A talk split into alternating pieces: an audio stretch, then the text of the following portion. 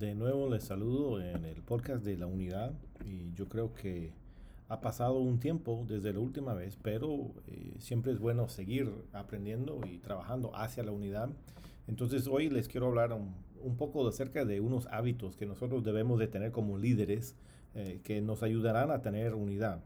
Eh, yo reconozco que parte de mis debilidades ha sido el hecho de que yo veo la visión o analizo la visión, eh, veo las diferentes eh, oportunidades que tenemos, las diferentes decisiones eh, y de acuerdo a lo que yo puedo ver, de acuerdo a lo que yo puedo analizar, tomo la, la mejor decisión que yo puedo ver y no siempre pienso en la unidad con los demás, no siempre pienso en cómo se sienten los demás acerca de la decisión. Entonces, yo a través de los años he tenido que ser más inclusivo en las decisiones y ser más inclusivo en, en el hecho de cómo tomar decisiones y cómo eh, manejar los diferentes eh, retos que hemos tenido en los diferentes ministerios o en este caso en la iglesia.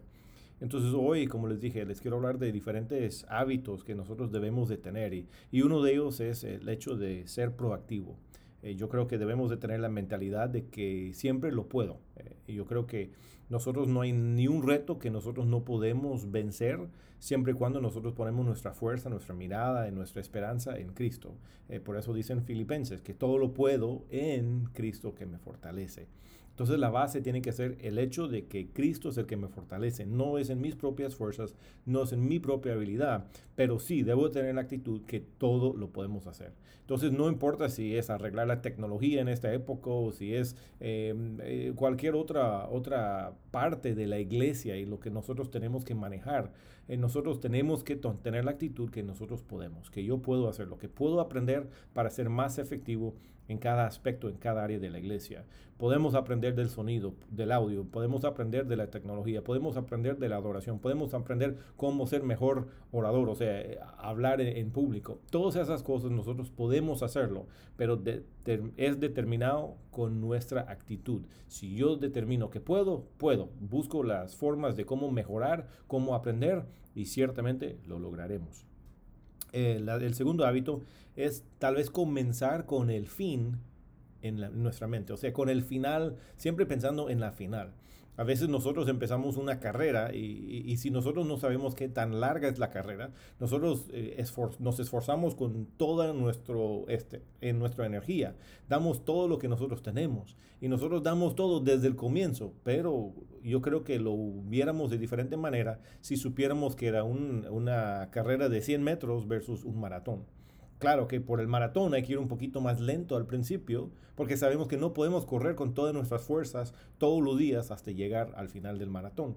Entonces yo creo que si nosotros veamos el final, si estamos pensando en el final y siempre lo tenemos en mente, entonces vamos a poder manejar las situaciones muy diferente. Está el verso siempre en la Biblia que dice que ¿Quién iría a la guerra sin primero contar los costos? ¿O quién construiría una torre sin primero contar los costos? Y yo creo que eso es lo que nosotros tenemos que revelar. ¿Cómo es lo que, o cómo queremos nosotros que se vea la iglesia de aquí a tres meses, seis meses, un año, cinco años? Y es bueno ir hablando de todo eso. ¿Por qué? Porque cuando yo veo cómo yo quiero ver a la iglesia dentro de un año, entonces yo tengo que cambiar mis decisiones hoy para que podamos llegar a ese lugar. El tercer hábito es eh, poner las primeras cosas primero.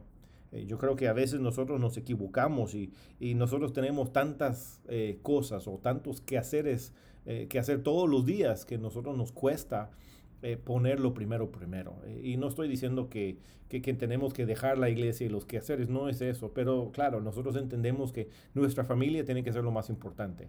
¿De qué sirve ganar al mundo si perdimos nuestra propia alma? Entonces yo lo pongo, ¿de qué sirve ganar al mundo si perdí mi propia casa? Entonces nosotros tenemos que poner lo primero primero. Eso significa que tengo que ver bien mi agenda, tengo que ver bien eh, el horario y, las diferentes reuniones que yo tengo. Tengo que poder agendar para que yo pueda ponerlo primero primero. Si yo soy una persona, y yo lo soy, eh, que prefiero eh, la mañana. Yo sé que puedo ser mucho más efectivo en la mañana que en la noche. En la noche me cuesta un poquito más. Entonces, en la mañana yo sé que puedo tener todas esas actividades que necesitan más esfuerzo mental, porque en ese momento eh, yo estoy mejor. Entonces, si yo pongo lo primero primero, yo tengo que agendar mi tiempo de acuerdo a lo que es más importante.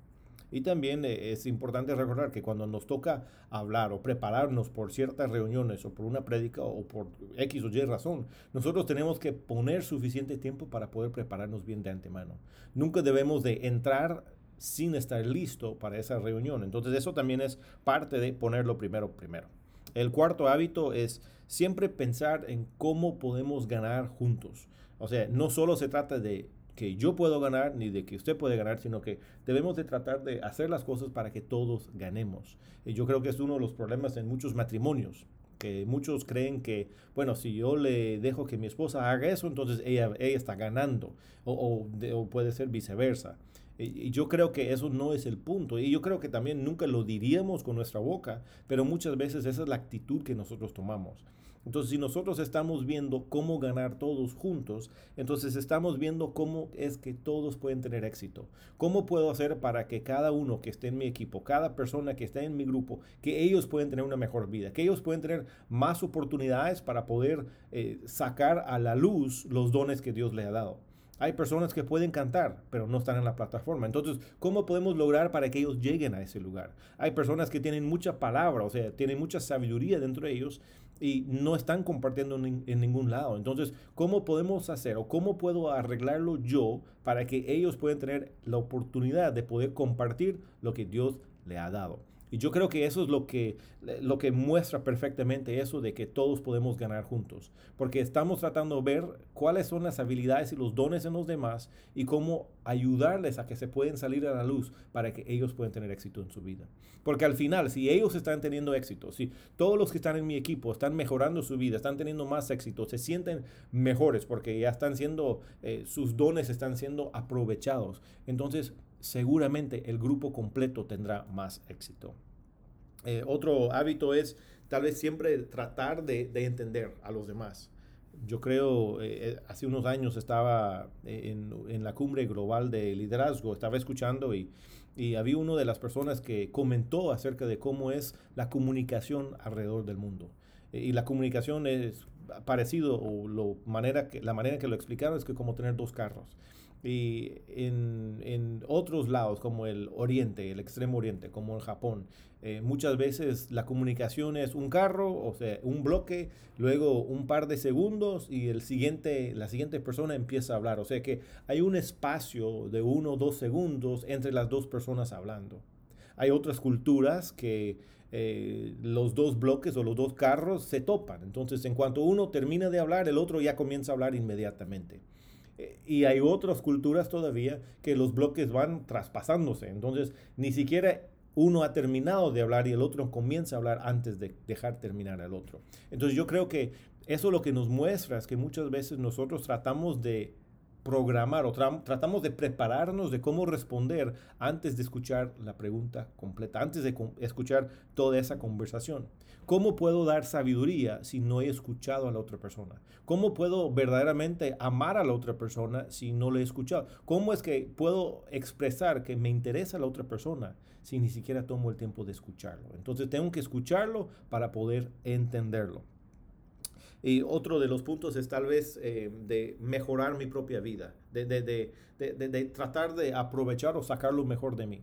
Y yo creo que durante esta pandemia hemos aprendido muchas cosas, pero uno de ellos es cómo el, el, el cuidado de uno mismo, cómo cuidar su propio ser. Y yo creo que eh, tal vez en el lado de trabajo, el lado profesional, somos muy buenos como seres humanos, de la mayoría, de, de tratar de mejorarnos, tratar de prepararnos, tratar de, tratar de seguir estudiando y, mejorando mi futuro de acuerdo a, a estar preparándome. Pero en nuestro cuerpo y en nuestro eh, tal vez en nuestro espíritu, muchas veces nosotros no nos enfocamos tanto.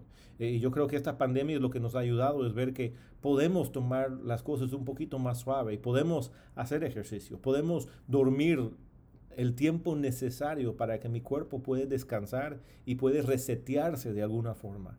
Y en lo espiritual, por supuesto, es que hemos aprendido que debo tomar las cosas suave y poder tener ese tiempo de oración, tener ese tiempo a solas con Dios, tener ese tiempo que simplemente puedo estar callado delante de su presencia, escuchando su voz, escuchando su dirección.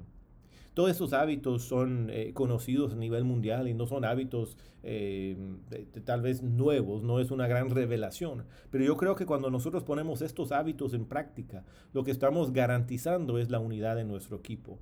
Porque si yo estoy mejor como individuo y yo estoy velando cómo mejorar a los demás, entonces seguramente nosotros vamos a ser más eficaces como un equipo. Y como todo esto se trata es de la unidad. Entonces si nosotros podemos tener unidades amando a los demás, protegiendo a los demás, invirtiendo en ellos para que ellos puedan tener una mejor vida también. Así que hasta la próxima, Dios les bendiga y los amamos.